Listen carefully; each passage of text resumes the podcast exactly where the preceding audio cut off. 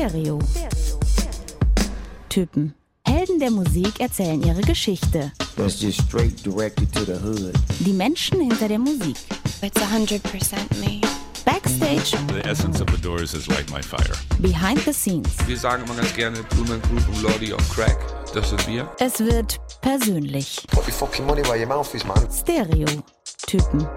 Ein Podcast mit Marc Mühlenbrock und Tillmann Kölner. Moin Marc, Tag, Tillmann. bist du es wirklich? Ja. Muss ich, glaube ich, anfassen, um zu checken, ob du wirklich wahrhaftig hier bist. Es fühlt sich so lange Armlänge an. Abstand, bitte. Stimmt. Armlänge und 1,50 Abstand. Du, das war ja eine richtige Sommerpause jetzt. ja, kleine Summer Break habe ich auch genutzt für einen kleinen Aufenthalt am Strand, am Meer, an der Ostsee, wie jedes Jahr in Corona-Zeiten. Nicht auf Hawaii, wie dein Hemd verheißt. Ich habe es an meine Bräune angepasst. Du siehst echt gut aus. Also Dankeschön, danke. sonst ja auch immer, aber Ja, äh, ich finde, das- extra. so ein Hemd kann man so ein paar Mal im Jahr tragen. So mitten im Winter, finde ich, geht auch.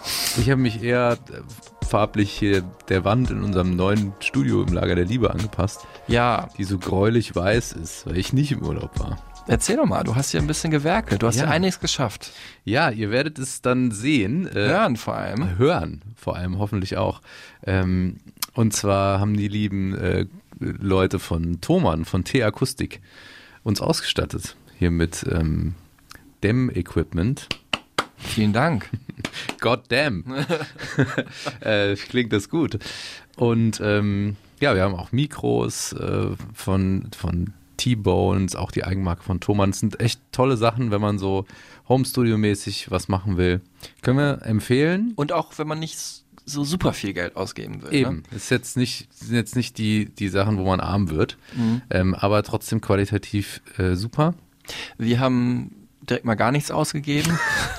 Und Deswegen deswegen, danke. großes Dankeschön an Thomann für dieses Sponsoring unseres schönen Podcasts. Genau, und wie es dann aussieht, könnt ihr auch sehen, es sieht wirklich jetzt aus wie ein richtiges Studio. Endlich ist mal was professionell in unserem Leben. Einmal. Einmal. Und da wären wir auch schon beim Feedback. Da wäre auch schon mal Feedback. Hast du was? Ja, Professionelles nee, Feedback. Nee, ich dachte jetzt irgendwie wäre gut, wenn jetzt irgendjemand uns kritisiert hätte oder so, äh, wie unprofessionell wir wären. Aber es sind natürlich meistens positive Sachen, das freut uns Natürlich. natürlich auch. Äh, die Silke zum Beispiel hat gesagt, sie hat jetzt äh, die Metallica-Folge gehört, ähm, nachdem ich sie darauf hingewiesen habe. Wir müssen also noch so ein bisschen am unserem äh, ähm, Am Marketing, Marketing oder so feilen. arbeiten oder am, am, an der Promotion. Und ähm, ja, hat die auch sehr genossen. Noch mehr Feedback kam äh, von äh, Kollege David, der äh, die Amy Winehouse-Folge richtig abgefeiert hat und ko- komischerweise auch ein großer Fan ist von der Band, die dann halt danach kam, nämlich Metallica. Also komischerweise, weil beide Musiken ja so ein bisschen auseinander liegen.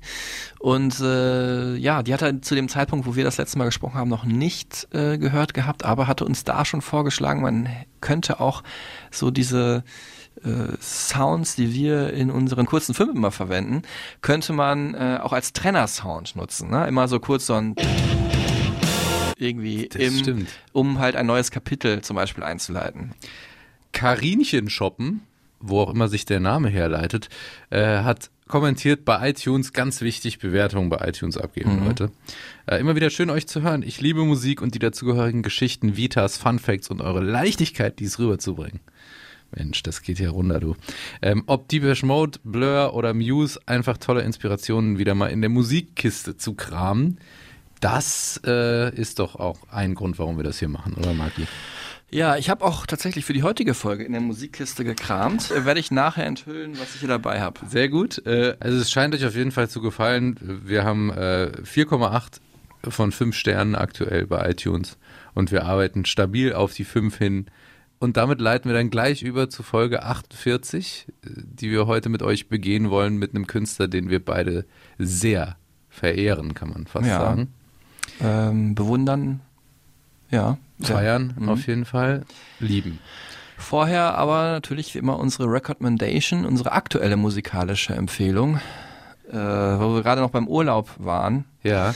Ähm, Hast du was mitgebracht? Ein aus dem? Urlaub ein Song, der zu einem meiner Urlaubssongs wurde und äh, den ich aber auch schon vorher gehört habe. Einfach ein super schöner, positiver, retromäßig produzierter Song von Keshawara.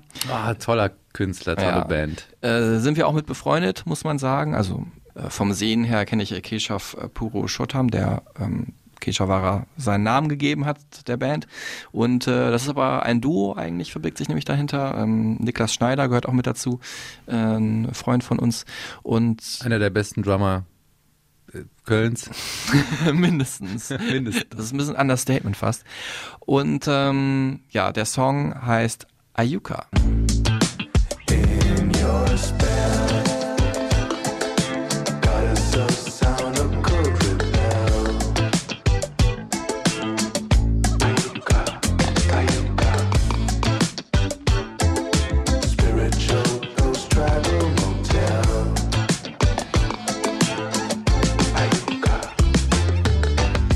Finde es schon echt geil, wie die halt so hier bei diesem Lied einerseits so was Exotisches vermischen, allein schon durch den Titel ja auch, aber auch durch diese ja, Sample-artigen Sounds, die da reinschneiden. Dann aber auch diese Gitarre hat ja irgendwas fast von Another Brick in the Wall und äh, ja, dieses, was auch immer es ist, Gitarre, Von Man at Bass. Work auch, ne? Ja, wollte ich gerade sagen, dieses Gitarre-Bass-Gemisch mit Synthesizer wahrscheinlich noch oben drauf klingt echt auch ein bisschen wie Down Under. Finde ich aber gar nicht schlimm, das passt einfach super gut zu dem Song und ähm, Hat dadurch so eine 80s Leichtigkeit. Genau, 80s Leichtigkeit spielt 70er auch mit drin irgendwie und äh, auf jeden Fall äh, klingt das wie der Sommer 2021 am Ostseestrand für mich. Für immer. Fantastisches Projekt. Äh, Kesha Wara checkt das alles aus. Kabinett der Fantasie ist auch ein ja, Musical fast schon, ne? Also So wird das Album heißen, kommt Anfang Oktober. Genau. Und äh, live wird es auch schon wirklich pompös und äh, spektakulär umgesetzt mit Tänzerinnen, Tänzern ähm, und einem wirklich auch schön liebevoll gemachten Bühnenbild. Also es ist mehr als einfach nur eine Band, Keshavara. Ja, jetzt du. Ja, es ist mir wieder schwer gefallen. Ich mogel kurz Ali Neumann rein, äh, fantastische Künstlerin, äh, die Madonna Horror Komplex rausgebracht hat, ihr Debütalbum.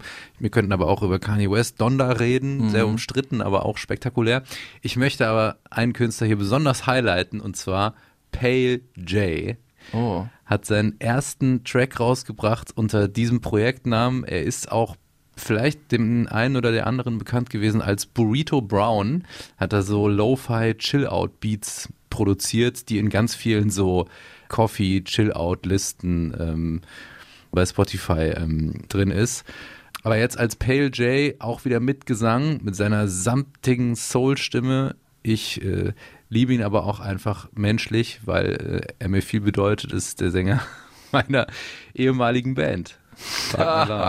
Wagner Love. Natürlich. Kenne ich ja auch. Habe ich auch mal interviewt, Ja. wie ich ja schon mal gedroppt habe. Jakob Vetter hat als Jacob and the Apple Blossom schon äh, solo ähm, viel auch Live-Erfahrung gesammelt und immer lang an seinem Sound gefeilt, den er, finde ich, jetzt gefunden hat mit diesem, ja, fast schon Shaolin-Soul-artigen Retro-Vibe, der sehr warm ist, weil er mit ganz vielen analogen Instrumenten arbeitet.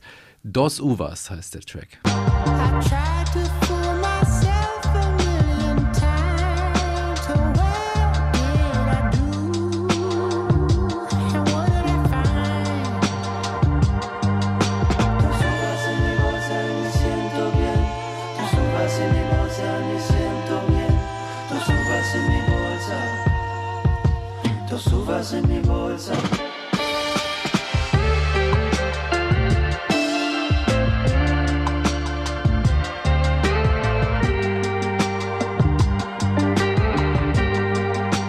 Gefällt mir auch richtig gut. Hast du dir wahrscheinlich auch gedacht. Hat sowas Wahnsinnige super psychedelisches, atmosphärisches, äh, wahnsinnig gut produziert. Also wirklich wie Hip-Hop-Beats quasi und dann aber so eine verträumte Stimme darüber. Großartig. Mega gut. Ähm, ich bin gespannt auf alles, was kommt. Ich weiß, es wird eine EP auf jeden Fall bald kommen. Und ähm, das macht mir, da habe ich schon sehr viel Bock drauf, wenn ich diesen Track jetzt auch auf Repeat höre. Also Pale J, Shoutout. Jetzt käme hier so ein Trenngeräusch. Bräuchten wir aber gar nicht, weil gleich kommen sowieso die äh, kurzen fünf. Aber zunächst mal nochmal gesagt, um wen es hier heute eigentlich geht in der Folge. Nicht um Tilman Kölner oder Marc Mühlenbrock oder Pell J oder Ali Neumann. Oder Keshavara, sondern natürlich vor allem um Richard Ashcroft.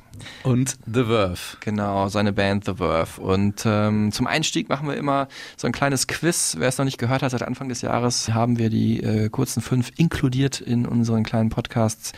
Ich habe aus fünf der größten Songs äh, von, in diesem Fall Richard Ashcroft oder The Verve, jeweils eine Sekunde rausgeschnitten, die kurz hintereinander geballert. Und äh, Tilman Könner weiß nicht, um welche Songs es sich handelt und muss gleich raten, welche Songs das sind. Muss Also immer es- meine Ohren durchspülen. es, er wird, oder wer Richard Ashcroft kennt oder The Verve kennt oder mag, wird alle fünf Songs kennen, aber es ist auch super schwierig, die so schnell hintereinander zu erkennen und zu benennen. Ähm, bist du bereit, Mann? Klar. I was born ready. Born ready. Die kurzen fünf mit Richard Ashcroft und The Verve.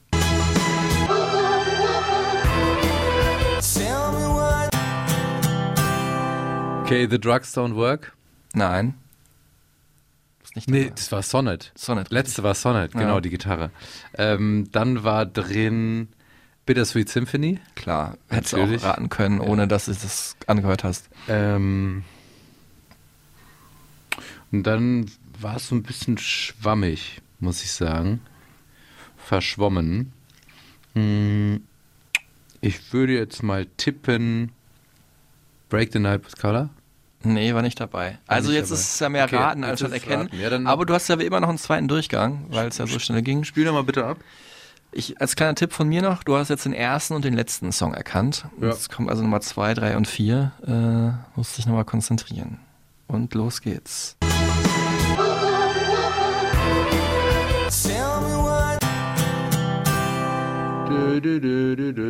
Das war auf jeden Fall äh, Song for the Lovers. Ja, unser Folgentitel heute, Ja. natürlich musste der dabei sein. Einer meiner all-time favorite Songs für immer. Echt, ist krass. Es ist sein erster Solo-Hit, äh, mit dem er damals durchgestartet ist. Ich finde, es sieht auch fantastisch, fand es damals fantastisch. Habe ich im äh, Skiurlaub 99 gehört und bis heute immer wieder. Ja, großartiges Lied. Ja, und sonst würde ich jetzt, glaube ich, raten, weil die Schnipsel mir jetzt nicht direkt einen Hinweis gegeben haben. Also Lucky Man noch dabei? Nee, hatte ich auch überlegt, aber dann wäre es vielleicht ein bisschen zu einfach gewesen. Dann löst bitte auf bei drei von also fünf. die 3 von 5, Ist okay. respektable Leistung. Mehr als die Er Hälfte. war stets bemüht. aber echt. Das waren im Einzelnen in der richtigen Reihenfolge die Songs Bittersweet Symphony, dann äh, Love is Noise, Ah. der Comeback-Song vom Album Fourth, von ihrem, von dem letzten The Verve-Album, Ende der Nullerjahre. Ähm, auch finde ich eine richtig gute Nummer. Das Album war dann eher so okay, aber der Song war wirklich ein Knaller. Dann kam äh, Song for the Lovers, klar hast du erkannt. Und dann ein bisschen schwierig, äh, einer meiner all-time favorite, traurigsten Songs aller Zeiten, On Your Own von äh, dem zweiten Verve-Album A Northern Soul.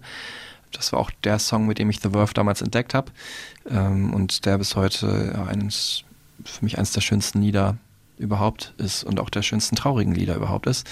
Und am Ende dann Sonnet, das ist so ein Radiohit irgendwie, ne? Wird, glaube ich, heute auch noch bei WDR 2 gespielt, habe ich das Gefühl. Wir hören sie jetzt alle nochmal in den mittellangen fünf, damit ihr und Timmern sie auch nochmal wiedererkennen könnt. Love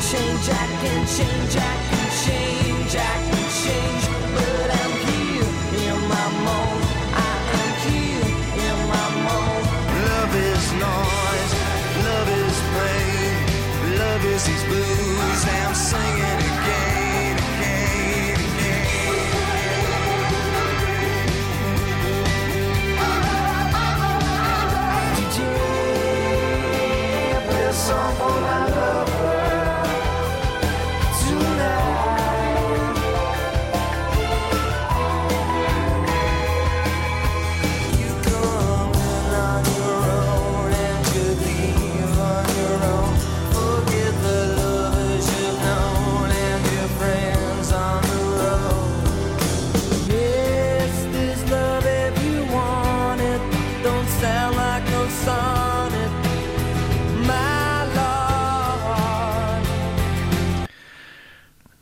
katapultiert mich direkt zurück. Ja, wohin? In Die Mid-End 90s. Mhm. Ja. Also wirklich so Britpop, aber so ausgehender Britpop, Ja. ne? Übergehend in so diese, ja, 2000er, ähm, die ja dann nicht mehr so klar dem Britpop eigentlich ähm, zuzuordnen, also was keine High Times mehr waren. Es war so der Aftermath of Stimmt. Britpop, so der, die, die, die After Hour des Britpop auch. Also, Nach einem Weekender. ja, nachdem man total gefeiert hat mit Blur und Oasis, ähm, kamen dann eher so die melancholischen Bands in die vordersten Positionen der Charts und waren auch am beliebtesten wie eben The Verve oder wie Travis und danach natürlich vor allem Coldplay, Radiohead auch. Was ich jetzt ganz spannend und auch sehr schön fand, dass du auch gesagt hast, dass einer deiner All-Time-Favorites Ja, von Richard Ashcroft bzw. The Verve ist. Ja, es ist, äh, äh, kommen noch ein paar mehr sogar dazu. Er ist für mich wirklich ein ganz großer Künstler. Vielleicht zunächst nochmal zur Einordnung. Zur Relevanz. Genau, also Urlaub, warum wir das machen. Er wird 50 am 11. September, auch ein bedeutungsschwangeres Datum natürlich, gerade in diesem Jahr. Richard Ashcroft wird diesen 50. wahrscheinlich irgendwie feiern, aber ist jetzt kein Mann, der so vom Mindset her zurückblickt. Ne? Also zumindest äh, musikalisch ist er immer auf der Suche danach, was Neues zu erschaffen, auch wenn er natürlich das aus alten Fragmenten ja, von Musiken, die es bereits gibt, zusammensetzt. I've always been on this path of trying to expand the idea of what a rock and roll or a rock artist can achieve or can aim for because it's very easy to create music that be a Xerox, a copy of something that's been before. It's much diff- more difficult to say, okay, where can rock and roll go? Where can we go? Because we've been told all our lives that there's nowhere else to go. But for me, the only reason that keeps me going is can I find somewhere to go? Is there anywhere new and fresh? Also das berührt mich bei Richard Ashcroft besonders, weil er so eine aufrichtige Leidenschaft in seine Songs packt äh, und es wirklich einfach nochmal so eine, so eine Stufe tiefer geht, was so das soulige Gefühl angeht, als das, was Britpop sonst war für mich. Ein anderer großer Fan ist äh, dieser Mann hier, äh, über den wir zuletzt noch gesprochen haben. Hör mal kurz rein. I would say that as the 90s progress, for whatever reason, there's less and less music that moves me. Most of the things that I've been fascinated with in the 90s is more like English pop music, like The Verve and Pulp and Oasis. Boah. da schlägst du ja die Brücke von Metallica zu, äh, zu The Verve und zu Richard Ashcroft. Ja, genau, Dreierbrücke hier. Lars Ähm, Ulrich. Lars Ulrich war das aus der letzten Folge. Übrigens, als ich die Folge zusammengeschnitten habe, habe ich auch gedacht, ich habe ihn ein bisschen zu schlecht gemacht. Auch er ist dann doch recht sympathisch, finde ich, äh, in dem, was er alles so gesagt hat. Ich glaube, Hat er sich beschwert bei dir, oder was? Nee, ich dachte nur so, weil ich auch mal so gesagt habe, ja, ist ein schwieriger Typ. Ist er, glaube ich, auch weiterhin, aber er kam doch in den ganzen Antworten, die er so gegeben hat, auch recht positiv rüber. Naja, Ja, okay. aber er sagt ja gerade, es ist einfach Musik, die berührt und das Mhm. trifft's gut. Mich berührt auch Richard Ashcroft einfach sehr, weil es so aufrichtig wirkt. ja. Ähm, Und weil er eben auch ganz viel Schmerz erfahren hat, was wir dann auch ähm, gleich klären werden in der Bio. berührt hat er auf jeden Fall Millionen Menschen weltweit. Ähm, Millionen Platten haben The Verve verkauft. Nicht ganz so viel wie Metallica, aber auch ihr erfolgreichstes Album äh, Urban Hymns, ähm, das ja auch unser Folgencover heute ziert, ähm, wie die fünf Lads von The Verve da im Stadtpark in London abhängen, ist ja auch ein ikonisches Foto. Zehn Millionen Mal hat es verkauft. Und damit machen sie auch die Stones immer noch reicher, als sie eigentlich sind. Ja. Oder zumindest bis vor kurzem. Bis vor kurzem. ja. Ähm, Bittersweet Symphony, wir werden später drauf kommen, ist einem Stones-Song entlehnt. äh, entlehnt und auch gesampelt und es ist so die Sample-Geschichte, glaube ich, schlechthin. Bevor wir einsteigen in diese spannende Vita und die äh, wundervolle Musik von Richard Ashcroft, wann hast du ihn wie getroffen? Was war das für ein Moment? Ich habe ihn getroffen 2010 ähm, zum Album, das er gemacht hat als RPA, also Richard Paul Ashcroft and the United Nations of Sound. Damals hat er so eine Soul-Band formiert und ein bisschen funkier als alles, was er vorher gemacht hat, ein bisschen mehr nach vorne gegangen, hörte sich so an.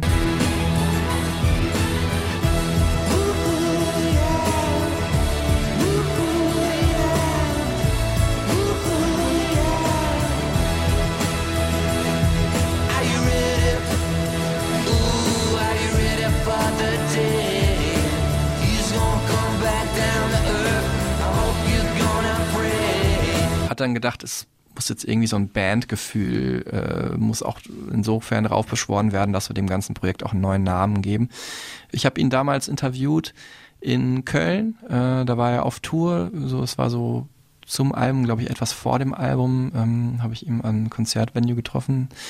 Ich wusste ja vorher schon, was er für ein Typ ist. Ich glaube, für Menschen, die jetzt nur die Musik hören, ist es dann doch überraschend, dass er eher wirklich ein sehr rougher Typ ist, so, ne? Also sehr liebenswert auch, äh, aber auch ja, sehr direkt, sehr hart in dem, was er sagt, sehr ähm, Rigoros. rigoros, auch prollig ein bisschen, Ja. auch so von seiner ganzen Gestik und Mimik, aber auch sehr, sehr intelligent. Also auch in seinen Formulierungen, das werden wir heute erfahren. Der drückt sich immer gewählt aus, hat ein unglaubliches Vokabular. Er ist auf jeden Fall, äh, in, sag ich mal, so ein äh, andersdenkender Mensch. Also er hinterfragt viel. Ähm, das werden wir heute im Interview erfahren dass er sehr nüchtern das Musikbusiness zum Beispiel betrachtet, ähm, da sehr ähm, pessimistisch oft ist und auch was so von Klimakrise über ähm, Kapitalismus hat er wirklich sehr wichtige und sehr knallharte Aussagen äh, zugetroffen schon. Und ähm, damit hält er auch nicht vorm Berg. Also auf jeden Fall jemand, der so eine äh, gesunde Arroganz an den Tag legt. I mean, my generation and probably the generation to come after me have always been told that everything's been done, you know, and everything's been done better. And I never believe that, and I still don't, because I still believe the numbers involved are so incredibly vast that we haven't even begun to to begin with music, you know what I mean, or song and the popular song and how it can sound and the words that can be used together. Ein Mann, der auch auf jeden Fall von sich selbst überzeugt ist, was ja auch nicht unbedingt das Schlechteste ist, wenn man eine Musikkarriere startet. Was man vor allem auch sein kann, wenn man so großartige Songs geschrieben hat. Das auch, ja. In der Schule wurde er oft noch als Cancer in the Class bezeichnet, also von den Lehrern, weil er ja natürlich sehr intelligent war, aber auch mal richtig fies sein konnte. Und äh, von seinen Mitschülerinnen und Mitschülern wurde er ja auch dann schon früh als Matt Richard, Matt Ritchie bezeichnet, ne? so als Spitzname. Weil er auch mal ausrasten konnte. auch so ein bisschen gehässig, so der Verrückte. Mhm. Ne? Also jetzt nicht nur, nicht nur lustig gemeint. Ja. Und das hat ja auch eine gesundheitliche Grundlage, auf die wir später noch zu sprechen kommen. Äh, Stichwort bipolare Störung, wie man es auch nennt. Mhm. Ähm, Aber zunächst mal zu meiner Lieblingsrubrik. Hier bei, wie hieß sie doch gleich? Ah ja, Fun Fact, Fake Check, genau. genau. Ähm, drei Fun Facts und einer davon ist ausgedacht, wild erlogen von Ist mir. eine alternative Realität. Und ich muss erraten, welcher. Ich habe vorher keine Ahnung, um was es jetzt geht. Fun Fact, Fake Check, Richard Ashcroft. Fun Fact 1, ausgerechnet einer der größten Britpop-Stars aller Zeiten ist regelrecht besessen von Richard Ashcroft. Äh, Noel Gallagher hat einen Song über Richard Ashcroft geschrieben, Cast No Shadow. Ja,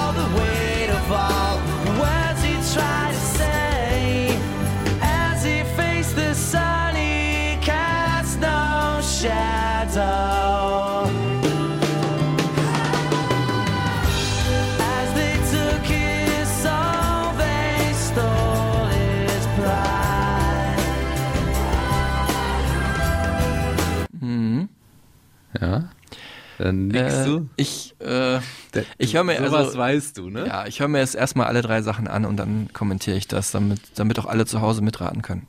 Okay, ähm, Fun Fact 2. Ursprünglich hieß die Band mal The Perv von Der Perverse.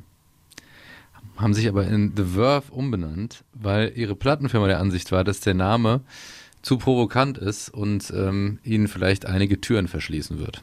Okay, hm. Fun Fact 3. Richard Ashcroft könnte man auch Richard Angstcroft nennen. Er hat absurde Ängste, leidet zum Beispiel unter panischer Angst vor Ratten, was dazu führte, dass sie die Writing Sessions zu ihrem ersten Album A Storm in Heaven unterbrechen mussten und Richard bei äh, Teilen der Session nicht dabei sein konnte. Mhm. Jetzt du. Das erste weiß ich natürlich. Cast No Shadow, Song 8 auf What's the Story, Morning Glory. äh, Gut, wenn nicht du, wer dann, ehrlicherweise auch. ne? genau. Du kannst es äh, ja noch ergänzen. Ja, es, ähm, also Noel Gallagher hat diesen Song für Richard Ashcroft geschrieben und der hat sich dann revanchiert äh, mit dem Titeltrack des Albums A Northern Soul, ähm, der auf Noel Gallagher gemünzt ist, äh, weil beide ja aus dem hohen Norden kommen, ne? also nicht dem hohen Norden, sondern mittleren Norden ähm, von England, aus äh, dieser Gegend um Liverpool und Manchester. Also Noel Gallagher mit Oasis kommt natürlich aus Manchester und ähm, Richard Ashcroft und The Verve kommen aus dieser ja, so mittelgroßen kleinen Stadt, äh, die zwischen Liverpool und Manchester liegt, Wigan? nämlich Wigan. Wigan. Wigan. Mhm. Wigan Athletic. Kenne ich nur von, äh, von der Premier League Football, obwohl da spielen sie, glaube ich, gar nicht mehr. Ähm, ja, die anderen beiden Sachen könnten beide sein, aber dann muss ich auch sagen, zum einen glaube ich nicht, dass eine Band sich freiwillig The Perf nennen würde und andererseits weiß ich ja auch um deine Vorliebe für Wortwitze, äh, glaube ich dann eher, dass du darauf gekommen bist. Von daher würde ich sagen, dieser Fun Fact ist erlogen, also Nummer zwei. Und das ist richtig. ja gut, es überrascht mich jetzt aber auch nicht, Ja. dass du da äh, groß nachdenken musst. Ähm, was aber tatsächlich stimmt, äh, sie hießen ursprünglich Verve Mhm. und konnten diesen Namen nicht behalten, weil das Plattenlabel Verve ja dagegen geklagt hat, wegen Namensgleichheit. Und dann mussten sie das The davor oder haben dann das The davor gepackt, um sich da zu unterscheiden. Übrigens auch ein sehr bedeutendes Label, ähm, das von Velvet Underground, nämlich als die in den 60er Jahren ihre Platten da rausgebracht haben, die auch jetzt wieder mit einem Tributalbum äh, neu aufgelegt wird. Auch eine sehr geile Sache. Ganz viele geile Künstler dabei. Let's went into the Bio. Ja, wir waren in Wigan, wir bleiben in Wigan. Äh, so wie jeder Engländer sagen würde, so diese Gegend zwischen Liverpool und Manchester, da wo die Musik herkommt. 11. September 1971. I was born in 71. At the age of 15, 16, I was introduced by a lot of chance meetings with different people uh, to a huge wealth of music that went right back into, you know, right back to the 50s. And, and we went through swaves from, from a soul exploration to West Coast psychedelia into everywhere into you know German music you know and all this came into a huge big pot Jetzt hat er da schon eins der wichtigsten Kapitel seines Lebens übersprungen gerade, indem er gesagt hat, dass er mit 15, 16 mit den verschiedensten Musikrichtungen in Kontakt gekommen ist. Mhm. Aber eine Zäsur markiert ähm, sein elftes Lebensjahr. Da ist nämlich sein Vater ganz plötzlich an, der, an den Folgen einer Hirnblutung verstorben. Mhm. Und da hat er mal gesagt, das hat ihn für immer geprägt und hat Türen aufgemacht, die nie mehr zugegangen sind.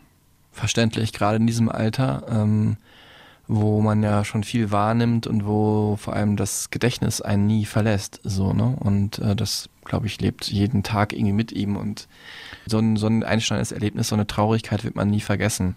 Das ist eben auch zentral, wenn, wenn man jetzt die, die Geschichte von Richard Ashcroft sich anhört, da muss man echt immer im Hinterkopf behalten, dass er so eine Grundtraurigkeit seitdem immer, immer mit sich rumtrug oder auch immer noch trägt.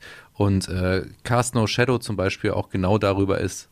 Ähm, weil Noel Gallagher ihn erlebt hat als jemanden, der nicht glücklich sein konnte und immer so eine, ja, so eine, so eine Melancholie, so eine, auch so eine depressive Ader durch den Alltag schleppt.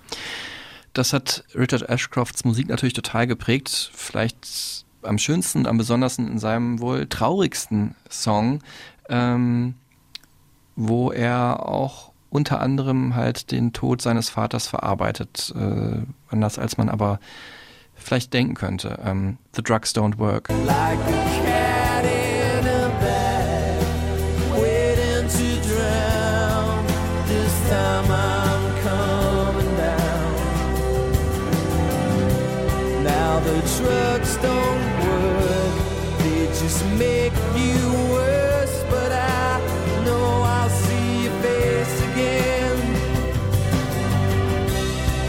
wenn so ein Song so wichtig ist äh, und so schön ist und so auch plakativ im Titel, dann machen sich natürlich vor allem Musikjournalisten, aber auch viele Musikfans Gedanken, was ist wohl die Geschichte dahinter. Und da gibt's so ein paar ja, Deutungsmöglichkeiten, ähm, wo man aber sagen muss, dass die meisten, die über die Jahre kursiert haben, aber falsch sind. Ähm, also zunächst mal denkt man natürlich, das stimmt natürlich auch, The Drugs Don't Work bezieht sich darauf, dass jemand das Ende einer Liebesbeziehung verarbeitet. Also die Drogen helfen nicht mehr, uh, they just make you worse. Also es wird alles nur noch schlimmer. Also sowohl die Person, die den Song singt, der geht schlechter, als auch diejenige, um die man gerade trauert, weil ähm, die Beziehung vorbei ist, ähm, erscheint auf einmal in einem schlimmeren Licht. Das ist natürlich so die allgemeingültige Bedeutung, die ähm, wir wahrscheinlich oder alle Menschen, die den Song lieben, in einer Phase des Breakups dem Song andichten und das ist natürlich auch total legitim. Der ähm, Hörer ist ja auch mal Teil des Songs und der Bedeutung des Songs. Man hat jahrelang immer gesagt, ähm, der Song wäre gewidmet gewesen, nämlich äh, Richard Ashcrofts Vater, dass die Drugs, also die Medikamente, ihm nicht mehr geholfen haben ähm, und äh, ihm es eher haben schlechter gehen lassen. Aber wie wir jetzt wissen, kann das ja nicht stimmen, weil er ist ja ganz plötzlich gestorben an der Hirnblutung. Ähm, es geht tatsächlich mehr um seinen Stiefvater von äh, seiner Frau, langjährigen Frau Kate Radley, der an Krebs gestorben ist und ja, bei dem er dann halt festgestellt hat, dass äh, die Medikamente nicht mehr gewirkt haben und äh, oder halt es ihm dadurch nur noch schlechter ging und das hat ihn halt zu dem Song inspiriert, wenngleich er dadurch natürlich auch über seinen eigenen Vater nochmal nachgedacht hat auch Mhm. und das sicherlich auch gefühlsmäßig in den Song mit eingeflossen ist. Kate Radley übrigens vorher bei der Band Spiritualized gewesen und auch mit dem Sänger und dem Mann, der Spiritualized ist, Jason Pierce oder Jay Spaceman, wie er sich nennt, zusammen gewesen und äh, Richard Ashcroft hat sie ihm dann aber ausgespannt. Ähm, auch eine große, großer Brit-Pop-Skandal. Seine Lebenspartnerin hat einen ganz großen Anteil daran, dass er ähm, sich irgendwie auch gefunden hat. Ne? Er ist ja auch Familienvater, ähm, auch, glaube ich, Mitte 2000er schon geworden. Also die Kinder sind jetzt auch ähm, durchaus schon keine Kleinkinder mehr. Sunny und Cassius. Genau, coole Namen auch. Mhm. Ja. Ähm, der Musikgeschichte ja irgendwie auch entlehnt. Und ähm, da ähm, muss man vielleicht auch mal einfach immer darauf hinweisen, dass auch so eine Persönlichkeit wie Richard Ashcroft auch so einen Gegenpol braucht oder jemanden, die ihn da ausbalanciert, weil er eben dann doch irgendwie zu sehr sich in dieser Melancholie verliert und dieser Leidenschaft verfallen ist, dass es schwierig ist, da auch einen, einen Fokus zu setzen. Äh, apropos Fokus, also wir bleiben jetzt erstmal bei seinem Stiefvater, der Protestant war und ihm den Glauben nahegebracht hat. Und äh, was man auch dann irgendwie immer wieder hört, also jetzt nicht unbedingt den religiösen Glauben, aber so dieses übernatürliche, ne, da ist Mhm. was, was ich nicht kontrollieren kann. Ähm, allein die Albumtitel und Songtitel teilweise angefangen mit A Northern Soul, also die Seele. Ähm, A Storm in Heaven. Genau, das über, Überweltliche sozusagen, Genau. Außerweltliche. Ja, ähm, ja, der Stiefvater war Rosenkreuzer, eine Untergruppe der Protestanten, sagte mir jetzt vorher nichts. Ähm, aber man muss schon sagen, also Richard Ashcroft ein religiöser Mensch und auch ein sehr spiritueller Mensch, aber seine Religion war und ist natürlich die Musik. I think so, and I think um, for me as well. Not it doesn't just help me making music. I have to make music in a way. I I went a certain way at the crossroads, and it wasn't at the beginning of my band. It was halfway through. It was when I started writing songs, and I really did give myself to music in a way. Um, so now there is no choice in the matter. For how long I don't know music governs my life. Like my son's in the hotel upstairs and he's not well, he's got a bad chest, and ul- ultimately he'd much rather be in his bed at home with his dogs around him and what have you. But music has brought me here. It's the music, you know. And um, in a way, once you've made that kind of commitment, it's it's very difficult to to visualize it, a life without it. You know what I mean? Um Musik zu machen, war es recht wichtig, dass er seine Bandkameraden kennenlernt. Äh, schon an der West Lancashire High School hat er Simon Jones und Peter Salisbury getroffen, späteren Bassisten und Drummer von äh, The Verve. Und, ähm, Und Peter Salisbury auch musikalischer Begleiter noch, als er dann solo weiter Musik gemacht hat. Genau, und da an der Schule war auch schon Simon Tong, den man auch kannte, der aber erst später zu The Verve gestoßen ist. In jungen Jahren war Richard Ashcroft ein begeisterter Fußballspieler. Es wird immer so gesagt, er wäre fast Profi geworden. Gut, das weiß man nicht, das sagen wahrscheinlich hunderte äh, Das Spieler, die es nicht geschafft Er wollte Profi werden. haben. Ja, bei Bei- Manchester United. Klar, wo sonst? Das ihn natürlich äh, bisschen trennt von Noel Gallagher der und Liam Gallagher, die natürlich glühende Anhänger von äh, Manchester City sind. So richtig durchgestartet äh, ist es aber musikalisch erst, als er dann ans College gekommen ist, ans Winstanley College. Da hatte dann Nick McCabe kennengelernt, äh, der Gitarrist von äh, The Verve. Und der wurde so sein kongenialer Partner. Ähm, natürlich muss man sagen, später hat vor allem der Streit und so die Kontraposition der beiden äh, war hinterher auch der Grund, warum vor allem sich The Verve auflösen sollten. Aber es war halt wichtig, jemand zu finden, der so seine träumerische Vision von Musik in die Tat umsetzen konnte.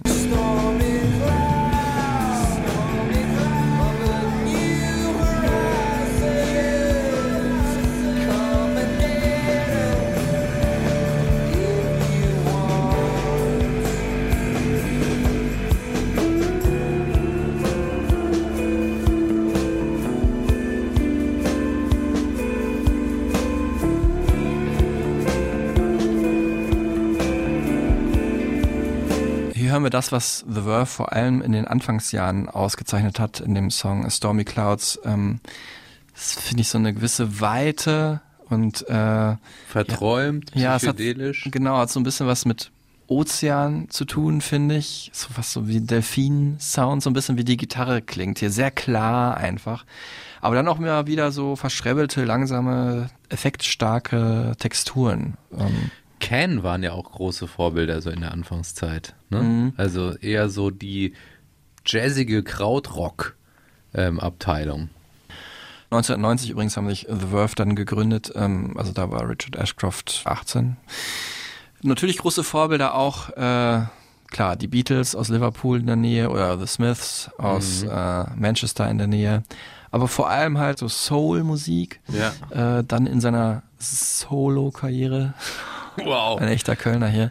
Äh, später noch mehr, finde ich. Ähm, am Anfang von The Verve war es dann eher so Hippie-Musik der späten 60er, so sehr, ja, du hast gesagt, psychedelisch einfach, späten 60er, frühen 70er und auch so Shoegazer-Musik, die ja auch sehr psychedelisch ist, aus Ende der 80er von äh, Ride oder Slowdive. Einfach sowas für den Tagtraum, so träumerische, traumhafte Musik. the world around me at the point, my own personal situation that's going to influence the music. But if we're talking about the influences, like other people, you know, there's Morricone in there, and there's John Barry in there, there's hip hop in there, there's soul, there's blues, there's jazz, there's country. From the first time I heard, you know, something like the Birds or something like Crosby, Stills, or you know, harmonies to that kind of standard and that kind of beautiful. But ultimately, probably the biggest influence on me in that kind of vocal style would be like Marvin Gaye. The way he used three or four vocals is absolutely sensational. Yeah, all those things are kind of in in the stew. You know, all those people. Gesigned wurden sie dann äh, nicht bei Verve Records, hätte ja gepasst, die ja glaube ich auch, äh, also dieses Wort Verve hat ja auch eine ganz starke Verbindung zu Jazz, heißt ja übersetzt Schwung und man kann auch im Deutschen mit Werf etwas machen. Ähm, und auch deswegen haben The Verve halt diesen Namen gewählt, weil die auch große Jazz-Fans sind. Ähm, aber gesigned wurden sie dann bei Hut Records, ähm, Indie-Label aus UK.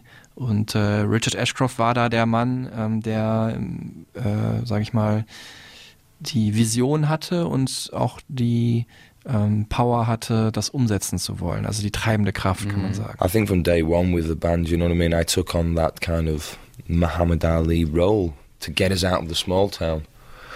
Because if you don't, you know, the business in England is so far away. It's in London. You know, to make yourself heard in Wigan, London seems like it's on a different planetary system. You know. Uh, so you have to be a bit Don King. You have to be a bit Muhammad Ali. You've got to you've got to shout. You've got to sell yourself. You know, and that's why we uh, we we made friends with Oasis because they were on the same tip as us. They understood that to get something, to get somewhere, we've got to start making a bit of noise here. You know, because the business is so centered in London. Jetzt haben wir ihn hier nochmal gehört, ähm, was ich vorhin vergessen habe zu sagen. Ähm, wir benutzen hier noch ein zweites Interview ähm, aus dem Jahre 2002, was mein Kollege Ralf, äh, nicht Ralf, mein ehemaliger Boss, sondern ein anderer Kollege Ralf von äh, WDR 2 äh, mal geführt hat ähm, und uns dankenswerterweise überlassen hat. Vielen Dank dafür, ähm, dass wir hier so praktisch zwei verschiedene, eine Richard Ashcroft aus zwei verschiedenen Zeitzonen äh, hier nochmal highlighten können. Thanks, Ralph. Die erste Single, die dann bei Hard Records veröffentlicht wurde, war All in the Mind.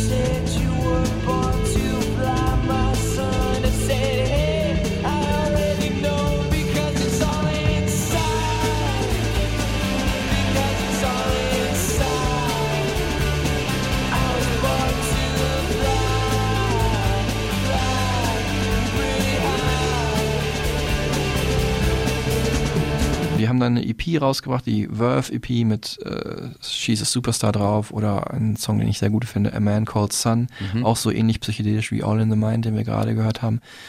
Ähm, alles Songs, alles Sachen, alles Singles oder EPs, die ich mir in mühevollster Kleinstarbeit im Nachhinein dann nachgekauft habe für teures Geld äh, im Internet bei eBay oder musicstack.com oder äh, bei WOM in Essen, damals World als, als es das noch gab.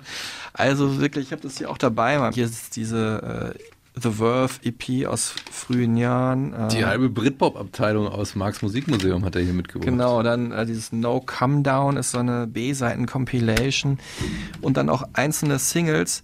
Und ähm, ich habe das nämlich jetzt mal gemacht, um mal so ganz kurz zu sagen, dass dieses B-Seiten-Ding, das ist ja jetzt ein 90er-Jahre-Ding, ne, dass man wirklich auch sehr gute Songs, die einfach nicht mehr aufs Album gepasst haben, sich für die Singles aufgehoben hat, ähm, um da nochmal... Ähm, vielleicht auch nochmal den Verkauf anzutreiben, weil man halt wusste, Oasis haben das auch so gemacht, äh, dass die Sammler sich die dann halt auch noch besorgen oder halt einfach Musikliebhaber, weil sie die Sachen so gut finden.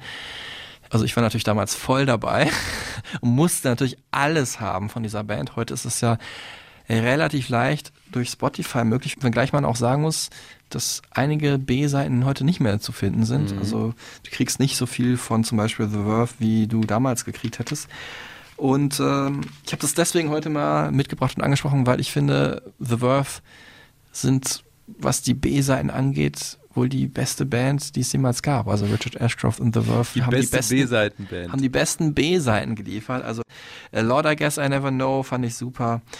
Oder ähm, Three Steps oder ähm, einer meiner absoluten Favoriten, Leave Me High, das war die B-Seite von einer Richard Ashcroft-Single. Ähm, oder mein Lieblingssong überhaupt, der jemals als B-Seite veröffentlicht wurde, Ja. kommt auch von Richard Ashcroft und das ist dieser hier, The Miracle. Ah ja, Hammer, den finde ich auch mega.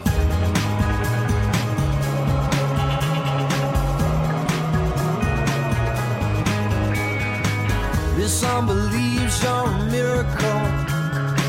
Don't believe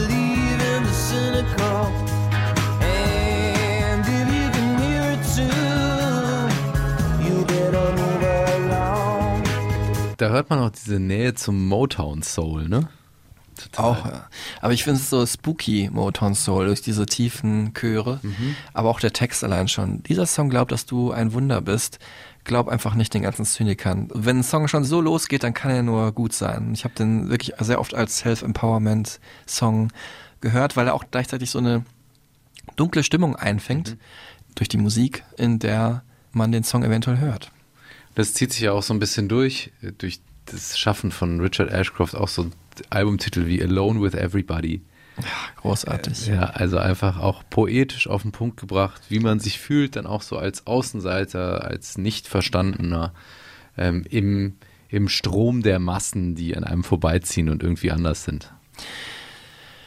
Hast du wunderschön auf den Punkt gebracht. Wir werden das jetzt noch im Einzelnen ein bisschen äh, auseinandernehmen. Natürlich äh, die besten Songs von diesem Solo-Album Alone with Everybody und auch die besten B-Seiten von The Verve oder Richard Ashcroft und natürlich auch die A-Seiten äh, finden sich in unseren Stereotypen Supertunes unserer Spotify-Playlist begleiten zu dieser Folge Richard Ashcroft and The Verve. Compiled with Love bei Mark Mühlenbrock, glaube ich, in dem Fall. Yes. Übrigens einfach, ähm, falls ihr es nicht findet, stereo.typen slash super.tunes bei äh, Spotify eingeben, dann findet ihr die alle. Genau, Spotify, der Algorithmus, ihr kennt die Problematik. So, dann sind wir ja 1993 beim Debütalbum, ne? Storm in Heaven. Und den Song Slide Away.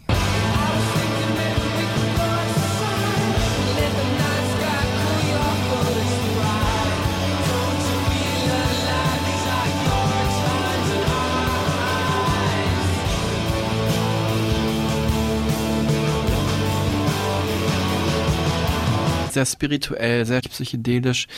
Und das ist auch äh, deswegen begründet, weil sie da auch schon angefangen haben, psychedelische Drogen zu nehmen. Ähm, was dann die Arbeit am zweiten Album äh, geprägt hat. Jetzt gar nicht, was den Sound angeht, weil der ging so ein bisschen in eine andere Richtung. Äh, hört man auch schon am Albumtitel A Northern Soul, der aber auch gleichzeitig ein bisschen verwirrend ist. Ähm, denn äh, das Album war zwar weniger sphärisch ähm, als das erste Album, also weniger, sagen wir etwas weg vom Psychedelischen und vom Shoegaze. Dafür aber jetzt auch nicht unbedingt super souliger, ein bisschen souliger, mehr so alternative rockiger und äh, ausformulierter, also ein bisschen perfekter produziert und äh, dramatischer, vor allem durch den Einsatz dessen, was dann danach immer die Musik von Richard Ashcroft auszeichnen sollte, die Streicher.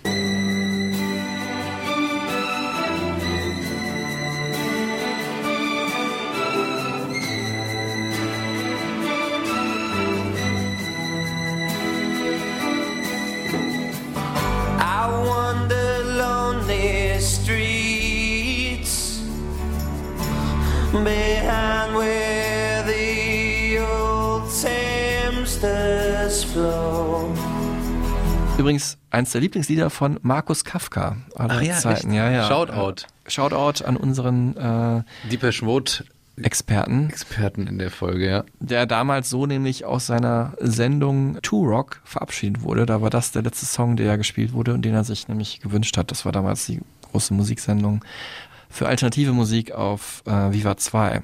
Wir Mega haben, gut. Wir alle haben es geliebt, Ja. Anfang der Nullerjahre. Ja, und der Song, äh, da geht es natürlich um ein Beziehungsende. You and Me Are History. Ne? Also mir ist es fast zu dramatisch, muss ich sagen. Also es ist ein bisschen nicht mehr melancholisch, sondern ein bisschen auf die Spitze getrieben. Es ist an der Grenze, sagen wir es mal. Also dramatischer wurden The Verve, glaube ich, nicht mehr als in diesem Lied. Äh, aber es sollte einiges vorwegnehmen. 95 haben sich The Verve zum ersten Mal getrennt. Ähm, Wegen ja, Streitigkeiten sagt man nach dem Tea in the Park Festival. Ähm, da ist Richard Ashcroft dann mal ausgestiegen. ja, der ganze Druck äh, des Frontmanns und dieser anstehenden Musikkarriere wurde ihm einfach zu viel. I always suffered from having, you know, every room was my party. You know, there's a lot of people that suffer from that. This kind of anxiety that every room's their party. You know, everything, every situation is their responsibility. And that's what it was like for me in the band. You know, many situations were my responsibility to, because out of apathy or lack of ability to be even be able to attempt to do that, the rest of the band weren't going to do it. But I was aware that without that, then, you know, we could go back on the dole again. You know, we could go back to having no job. So I suppose I had a greater fire than anyone. Much bigger fire, much bigger furnace. My role in the group, unfortunately for me, kind of led me into having to have this kind of certain persona which almost probably crept into my soul as well, you know. Da hört man es schon raus. Every room is his party. Also er musste überall anwesend sein. Einerseits durch seine Persönlichkeit so, andererseits aber auch, weil wenn er es nicht gemacht hätte, wenn er nicht dafür gekämpft hätte, dass The Verve erfolgreich werden, dann hätte es kein anderer gemacht. Und diese ganze Verantwortung, das sollte auch langfristig immer wieder die Karriere von The Verve sabotieren. Und äh, deswegen haben sie sich ja immer wieder getrennt. Und natürlich auch wegen der internen Streitigkeiten, die darauf beruhen, ja. Ja, und natürlich auch diese permanente Ambivalenz. Einerseits ähm, zu glauben, dass ohne ihn nichts funktioniert und andererseits aber mit anderen nicht zusammenarbeiten oder Kompromisse eingehen zu können. Diese, äh, ja, dieses Spannungsfeld lässt ja schon darauf schließen, dass, äh, dass da so eine Spaltung vorliegt, dass es da unterschiedliche ähm, Pole gibt sozusagen. Daraus wurde dann äh, später wahrscheinlich dann auch medizinisch diese Diagnose bipolare Störung abgeleitet.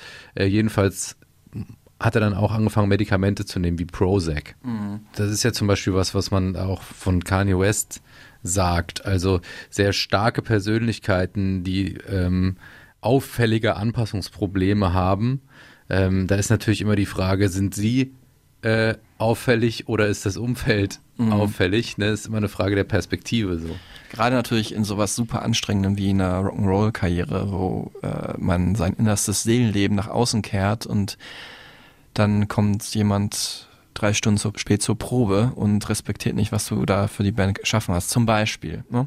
Anpassungsschwierigkeiten. Das kann auch, ja. Aber Fall natürlich bipolare Störung oder wie es ganz früher genannt wurde, himmelhoch jauchzen, zu Tode getrübt oder mittel früher ähm, manisch-depressiv. Heute ist ja bipolar der Ausdruck. Dass man halt verschiedene Phasen hat, in denen man entweder total zurückgezogen depressiv lebt oder halt so einen überschwänglichen Übermut hat, wo man denkt, man kann alles erreichen, bis hin zu Größenwahn, diese manischen Phasen, ähm, werden halt bei Richard Ashcroft ähm, reglementiert durch Medikamente, dass er sich einigermaßen in einem normalen, äh, ich weiß nicht, ob das der medizinisch äh, korrekte äh, Begriff ist, äh, in einem normalen Bereich äh, lebt, ähm, um somit halt mit der Band halt weiterarbeiten zu können. Ähm, das Ganze, übrigens, wer sich dafür interessiert, habe ich mal nachgelesen im super interessanten Roman äh, von Thomas Melle, ähm, der auch selber bipolar ist, und der heißt ähm, Die Welt im Rücken. Und das hat eben Richard Ashcroft dann in Musik verpackt, äh, auf den Punkt gebracht in Bittersweet Symphony. Genau, zu dem kommen wir dann gleich. Ich bin der Meinung, da geht es mehr um äh, die Melancholie des Lebens und die Unmöglichkeit, aus dem eigenen Leben auszubrechen, aber das können wir ja dann gleich diskutieren. Zunächst mal, um das kurz nochmal, wie es überhaupt dann zu Urban Hymns kam, zusammenzufassen, weil wir waren ja gerade noch dabei, dass die Band getrennt war. Richard Ashcroft hat dann relativ schnell gerafft, okay, ich kann nicht ohne meine Bandmitglieder dieses Album, was ich im Kopf habe, einspielen. Hatte zwischenzeitlich da schon an eine Solo-Karriere gedacht aber hat halt diese Vision von dem, was dann später Urban Hymns werden sollte. Und äh, Peter Salisbury und Simon Jones waren auch direkt dabei, aber Nick McCabe, der Gitarrist, eigentlich das Schlüsselelement oder eins der Schlüsselelemente zum The Verve Sound, äh, wollte erst nicht. Deswegen haben sie die anderen drei, also Ashcroft, Salisbury und Jones, ihren alten Schulfreund Simon Tong äh, aktiviert, den sie noch aus der Highschool kannten, der dann die Gitarre übernommen hat. Dann wollte Nick McCabe doch und dann waren The Verve auf einmal zu fünft.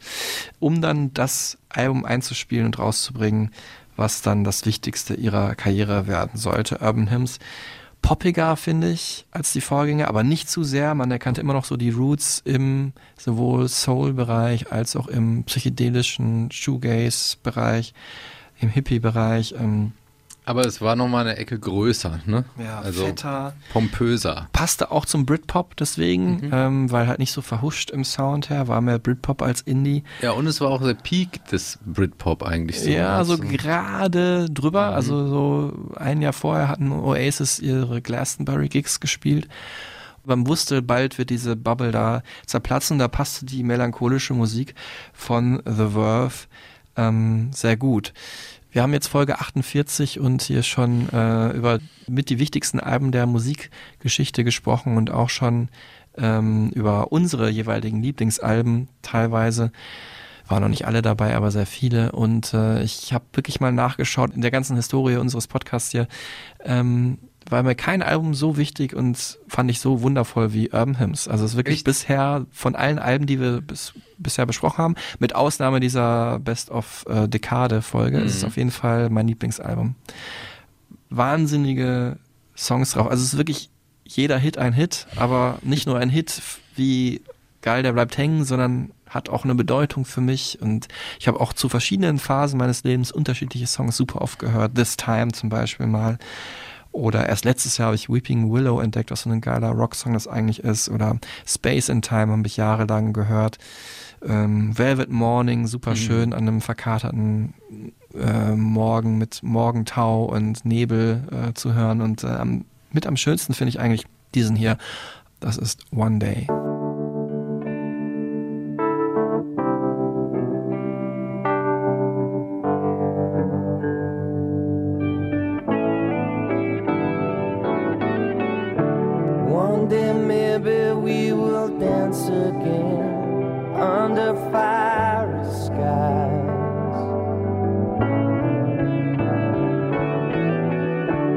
Auch ein Song, der äh, Trennungsschmerz äh, verarbeitet und ja, Hoffnung spendet und sagt, dass alles irgendwann besser wird. Also Melancholie pur, wie auch das ganze Album eigentlich. Natürlich auch überhaupt die Musik von Richard Ashcroft. What I'm trying to say is that the music that's affected me in my life, often, I think when you are feeling melancholy, you don't necessarily want to put on I Will Survive or Dancing Queen. You want to put on, it's almost as if the melancholy and the understanding from the listener and the voice and the lyric somehow has this healing effect on your own melancholy and the understanding between your emotions and the music. They have a healing effect. That's what I feel from a listener. Um, so in a way, I, I understand that, and, and maybe I, I simply do that. Als melancholisch kann man ja auch so übersetzen, bittersüß. Und jetzt ratet mal. Jetzt willst du die Brücke schlagen. ne? Ja, genau. Und das ist natürlich, ja, die Quintessenz dieses Gefühls ist dieser Song hier. Cause it's a bittersweet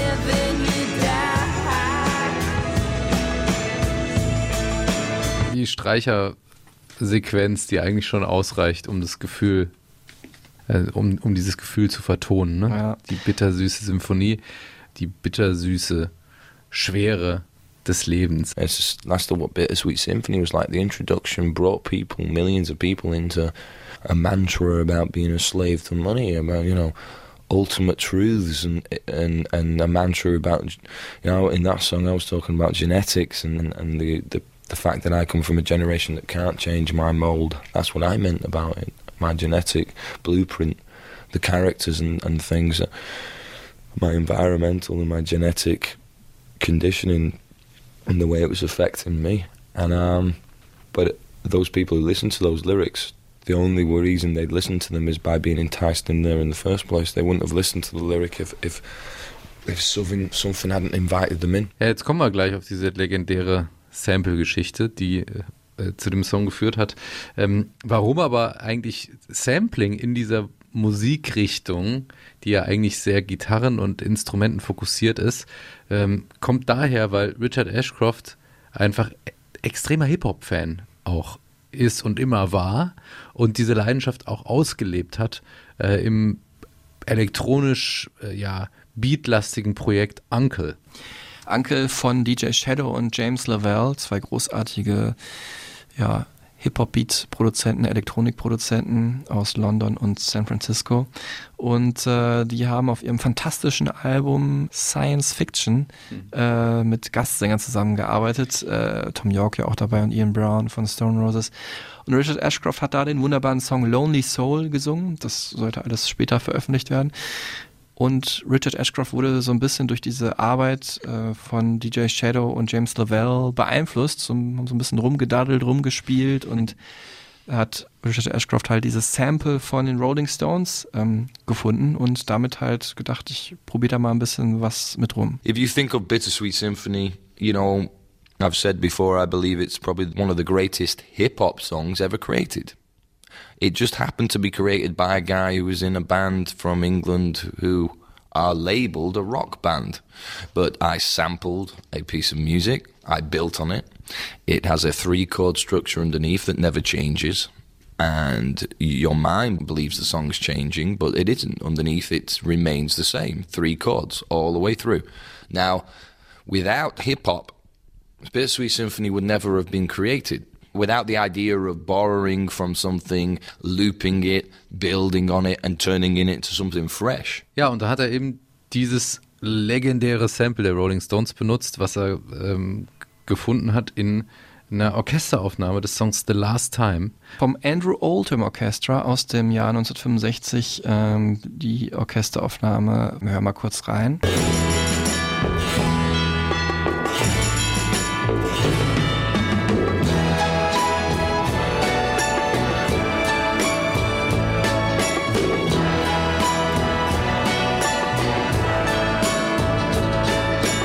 Und es ist wirklich so eine Sequenz, die äh, nur durch diesen Loop auch so funktioniert, wie sie in Bittersweet Symphony funktioniert. Mhm. Ähm, und natürlich, was man auch sagen muss, der Song hat einen wahnsinnigen Boost bekommen durch diesen fantastischen Film Eiskalte Engel. Wer kennt ihn nicht? Ja, ich kannte ihn zum Beispiel damals nicht, habe den erst viel später gesehen so und Super cool. Ähm, mit Ryan Philippi, Sarah Michelle Gellar natürlich. Genau, Sarah Michelle Gellar. Alias Buffy. alias Buffy, genau den Titel wird sie, glaube ich, nie loswerden.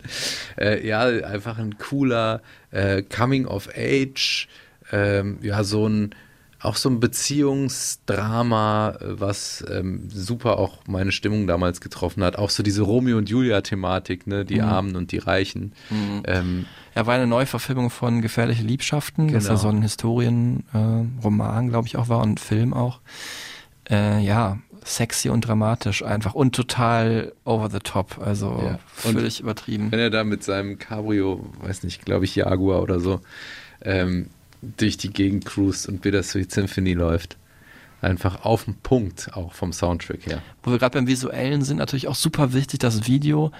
Ja, Richard Ashcroft läuft äh, durch, was ist Shoreditch ist es? Ja. Und rempelt einfach alle um. Die Kamera filmt ihn von vorne, er geht auf die Kamera zu. Ähnliches Konzept schon, muss man fairerweise sagen, äh, haben ein paar Jahren vorher dann Massive Attack mit Unfinished Sympathy, Unfinished Sympathy, immer noch schwierig zu sagen, äh, erfunden, ähm, wo das damals die Sängerin Shara Nelson gemacht hat. Ähm, Auch ein epischer Song. Genau, in LA, glaube ich, war sie. Richard Ashcroft hat das in äh, London Shoreditch in der Hoxton Street gemacht, ähm, wo ich dann zufälligerweise auch mal in der Nähe gewohnt habe, als ich das äh, James Blake Interview gemacht habe. Verweis Hm. auf Folge 13, glaube ich. Ähm, und da bin ich diese Hoxton Street dann auch mal lang gegangen, wie damals Richard Ashcroft. Waren aber keine Kameras da, überraschenderweise, und hat auch sonst niemand was gesagt. Ähm, also wahnsinniger Erfolg durch natürlich den Song an sich, durch das Musikvideo und durch den Auftritt im Soundtrack zu Eiskalte Engel. Jetzt kommen wir zu dem unangenehmen Teil, denn The Verve konnten an diesem wahnsinnigen Erfolg nicht so teilhaben. Ja, weil ähm, die Rechte an der Aufnahme und an der Komposition bei Jagger, Richards und Co. lagen. Ja, also die genaue Geschichte war so, dass ähm, The Verve oder das Management von The Verve natürlich angefragt haben beim Plattenlabel der Rolling Stones, ähm, Decca Records war das, die ähm, gesagt haben, okay, wir machen einfach einen 50-50-Deal, 50% bekommt Jagger Richards und ihr bekommt die anderen 50%. Was aber The Verve und auch ähm, deren Label und deren ganze Crew halt vergessen hatte, war abzusichern, äh, dass sie auch äh, die Songrechte nochmal klären bei dem inzwischen Verwalter der Songrechte. Alan Klein war das, amerikanischer Geschäftsmann, ähm, der mit seinem Label Epco Records sich darauf spezialisiert hat, vor allem Songrechte von Songs, die bereits veröffentlicht wurden, aufzukaufen. Ähm, ist da wirklich auch Millionär geworden und hat sich dann natürlich vor allem gemeldet, als er erfahren hat, dass der Song doch recht erfolgreich wurde. Und da war sein äh, Vorschlag nicht mehr ganz so nett wie der von Decca Records. Er hat gesagt, also entweder wir kriegen 100 Prozent oder ihr nehmt den Song und die Single aus dem Laden. Was ich unfassbar finde und unfassbar ist, dass er damit auch durchgekommen ist. Ja, ist wirklich Wahnsinn. Also wenn man es jetzt mal äh, mit anderen Songs heute vergleicht, irgendwelchen Remakes oder so, ne, ist ja völlig klar, wenn jemand einen Song eins zu eins äh, remixt oder einfach kopiert oder covert, dass äh, der Originalurheber da den Löwenanteil oder vielleicht sogar alles bekommt. Das ist ja bei DJs gang und gäbe heutzutage und diese Songs werden ja auch oft zu Hits.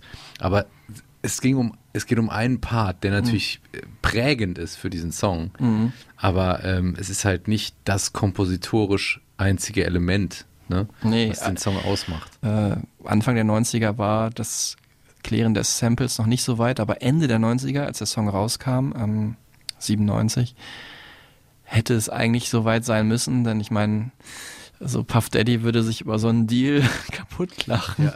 Ja, der mit, also hat der hat Notorious B.I.G. und so. ja, aus allen Songs von, weiß ich nicht, The Police und äh, Led Zeppelin die prägnantesten Parts rausgesampelt hat, um daraus Hits zu machen. Ähm, der wird als Geschäftsmann sicherlich nicht sich auf einen 0%-Deal eingelassen haben. Äh, The Verve waren da auf jeden Fall äh, sehr, sehr äh, blauäugig, muss man auch sagen. Ähm, aber natürlich auch, weil Richard Ashcroft ein Mann der Leidenschaft ist und die sind halt keine ähm, Geschäftsmänner, die jetzt da irgendwie denken, was ist für uns jetzt der beste Deal. Der wollte halt, dass sein Song zur Hymne wird und das wurde er auch. Ähm, ein Song, der wirklich bis heute besteht als die Hymne der Melancholie überhaupt. Und ähm, ja, Heute ist Sample anerkannter, heute ist klar, dass äh, man sich aufteilt, wer kriegt wie viel Prozent, dass damals ähm, alle Einnahmen halt an diesen schrecklichen Menschen, Alan Klein, der heute verstorben ist, äh, ging und an Jagger Richards, das ist klar, die haben den Song mitgeschrieben, ähm, aber vor allem, dass die auch an Alan Klein ging, äh, das ist wirklich ein Witz. Also jemand, der nichts mit der ganzen Sache zu tun hatte. Selbst Andrew Oldham, der dieses Orchesterarrangement geschrieben und ja auch produziert hat, hat eigentlich auch nur einen kleinen Anteil bekommen, obwohl das Sample ja von ihm kam. Und dazu muss man auch sagen, die Stones haben selber immer gesagt, sie haben den Song auch Uh, äh, entlehnt von den Staple Singers This May Be the Last Time.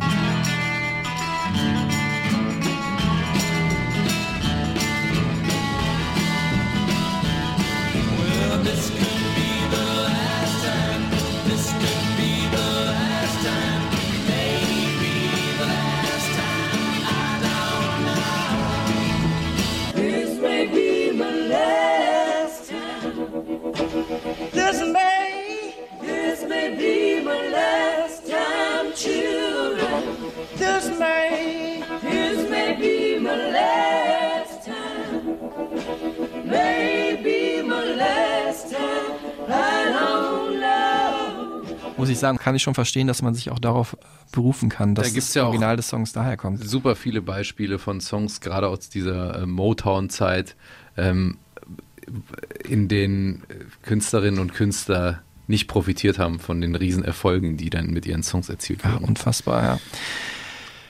Aber seit ein paar Jahren äh, haben sie sich dann, haben sich die Wogen dann irgendwie auch geglättet und äh, auch Richard Ashcroft und The Verve verdienen jetzt an diesem Song mit, weil die Stones gesagt haben, wir lassen euch teilhaben. Ja. Und, ähm, Ich glaube irgendwie so ein Statement wie As far as I'm concerned, it's Richards Song, hat Keith Richards, glaube ich, gesagt. Haha, sich- Richards. ja, Richards. Aber Hat er ähm, sich ja, dann mal überlegt, nachdem er dann doch vielleicht ein, drei Euro auf der hohen Kante hat. ja, dass die über die ganzen Jahre mit diesem Lied verdient haben, ist ja wirklich absurd. Und ähm, also es geht da, glaube ich, um zukünftige Einnahmen. Das habe ich aber nie erfahren. Ich habe das versucht zu recherchieren, auch damals, als diese Nachricht kam, ob es auch rückwirkend äh, Geltung findet, aber ich denke nicht. Dass sie sich einigen konnten, lag aber auch vor allem daran, dass ähm, äh, Jody Klein, äh, der Sohn von Alan Klein, doch äh, ein bisschen entgegenkommender war, was so die Gerechtigkeit, sage ich mal, anging. Aber jetzt kommen wir zu Lucky Man. Ähm, ja, es ist so die positive Hymne aufs Leben, wirkt im Anbetracht äh, dieses ganzen Ärgers um äh, den, die, die Rechte an Bittersweet Symphony, was ja im Leben von Richard Ashcroft jetzt schon eine Rolle spielt, ähm, wie so ein Mantra, das er sich selber immer sagt.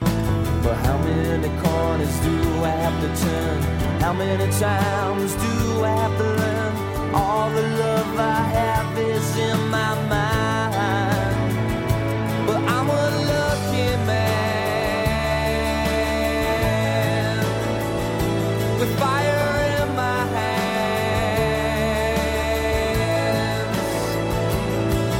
Ich finde ja, der Song klingt immer noch melancholisch, er kann nicht aus seiner Haut.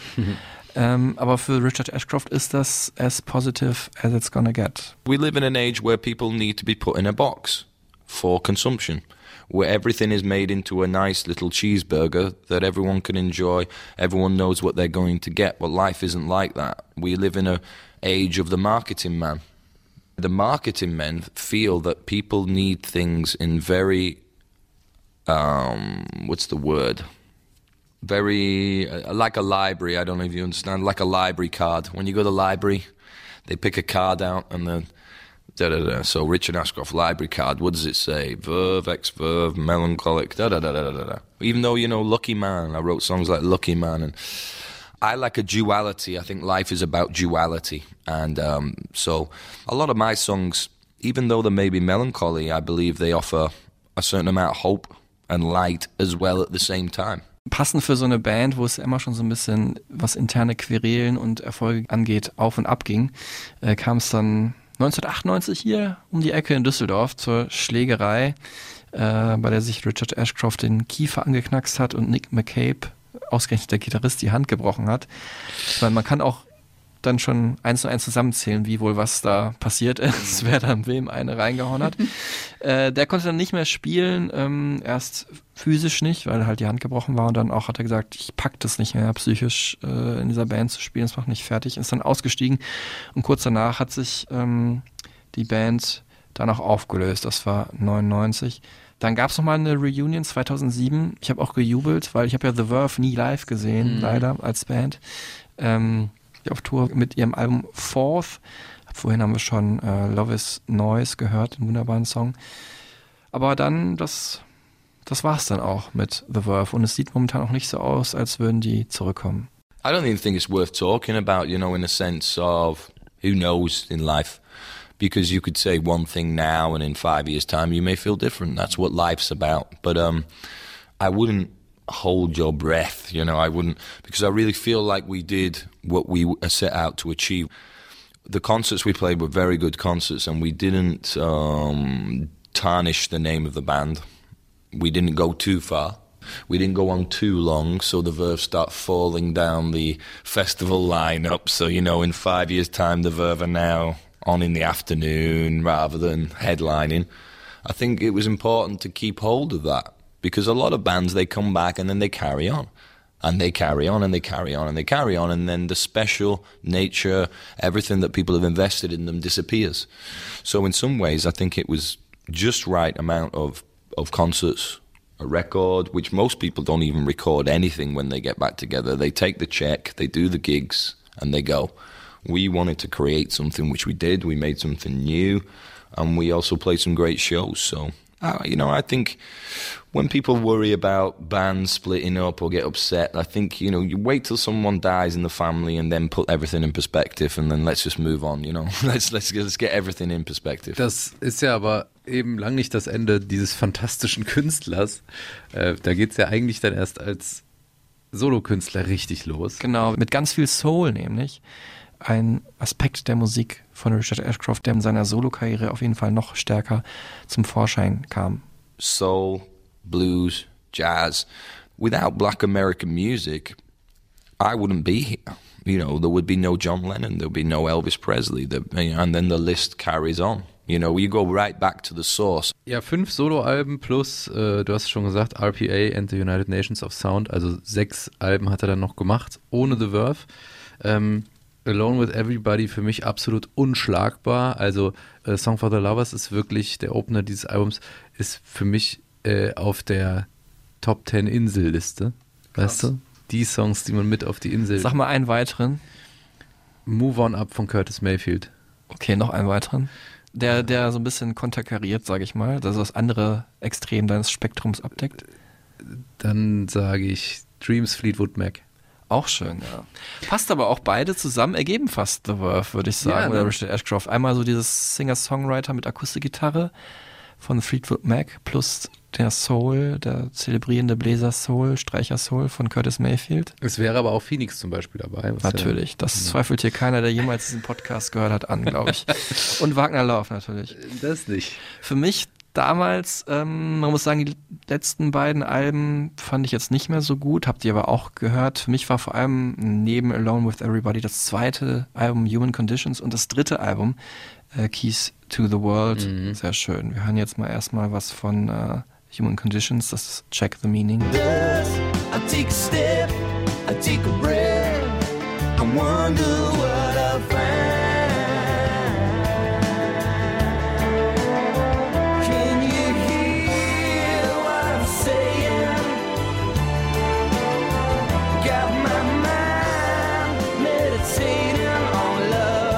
Und dann hören wir ihn auch direkt dazu, Richard Ashcroft, zu diesem Song Check the Meaning. I think this is a definite significant step, something like Check the Meaning. I can kind of hear many things that I love or I've loved in the past within that one song, you know. And I suppose that's what um, sort of rock and roll, well, English rock and roll has been about historically. It's kind of white guys desperately trying to be something else, desperately trying to be Otis Red, you know, desperately trying to play like the riff on Check the Meaning. I'm trying to be some Wes Montgomery or somebody, you know, but I fail miserably. But in the failure creates the riff or the sound, but it's the striving that's the point. ja, für mich vor allem schön, weil das so meine Studentenzeit im Studiheim zusammenfasst. Äh, Ja, fühle ich. Wo ich gewohnt habe von äh, ja, März 2002 bis so Dezember 2006. Und diese Alben kamen halt das eine am Anfang raus, Human Conditions. Und äh, da sehe ich mich da, im Oktober war das, nämlich 2002, ja, an manchem regnerischen Oktober- oder Novemberabend da sitzen, mit Kerze teilweise sogar. Ja.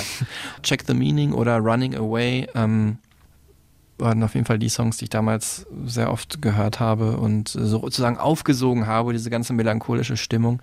Ähm, auch vielleicht, wo man sich irgendwie fragt, boah, wird das hier alles was mit dem Studium und so, wann werde ich hier jemals abschließen?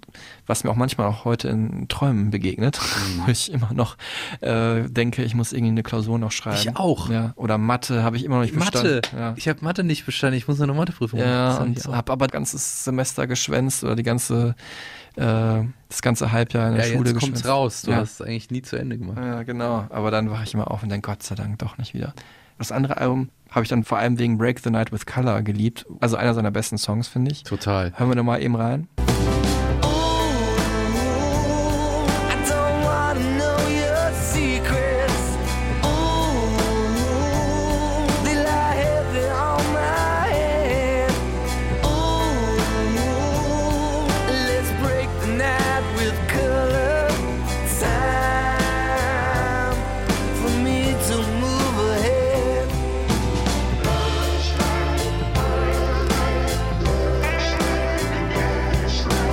Hier besonders fand, und ich war nochmal bei Saturn, um die CD zurückzugeben, da ist so ein Krisseln auf dem Song. Und ich dachte, das ist halt ein Fehler und es hat mich wirklich auch gestört. Aber es hat er absichtlich gemacht, was ja danach auch richtig populär wurde, dass man halt so einen Vintage-Touch der Musik gibt. Also im Hip-Hop kannte man das, aber außerhalb des Hip-Hop war es jetzt nicht so bekannt, dass man da so ein, ja, das Plattenknistern mit drauf produziert. Ist bei Music is Power auch so. Und da, weil ich gerade Curtis Mayfield gesagt habe, steckt nämlich auch ein Song von Curtis Mayfield drin.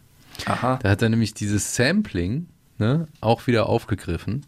Und das hat mich auch fasziniert immer, weißt du? Dieses, da war er einfach irgendwie auch ein Pionier in diese ja wirklich bandgemachte Instrumentalmusik, wo ja klar ist, da ist die Gitarre, da ist der Bass, da ist Schlagzeug, da sind die Streicher. Ne?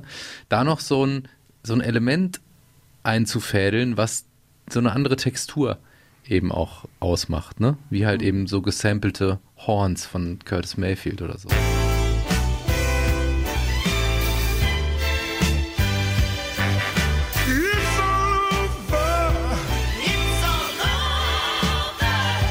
Music is power. Let it flow through your mind. You're just like a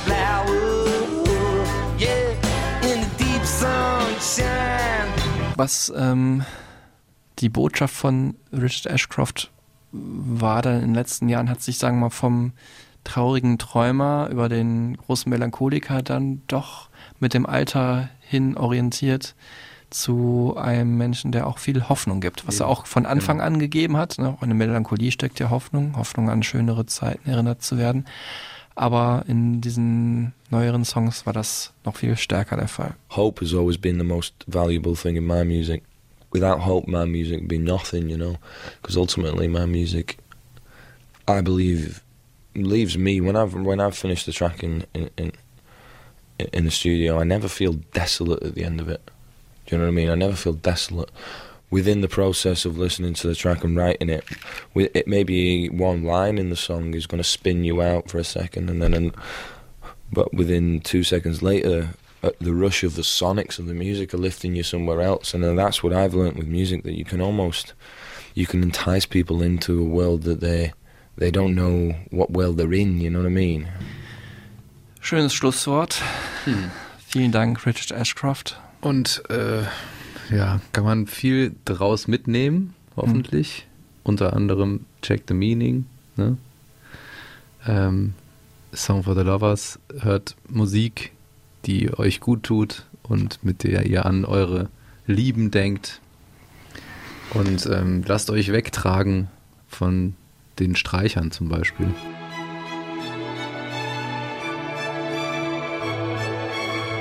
Wie hier zum Beispiel von Bittersweet Symphony nochmal Übrigens auch eines der Lieblingslieder meiner Mama.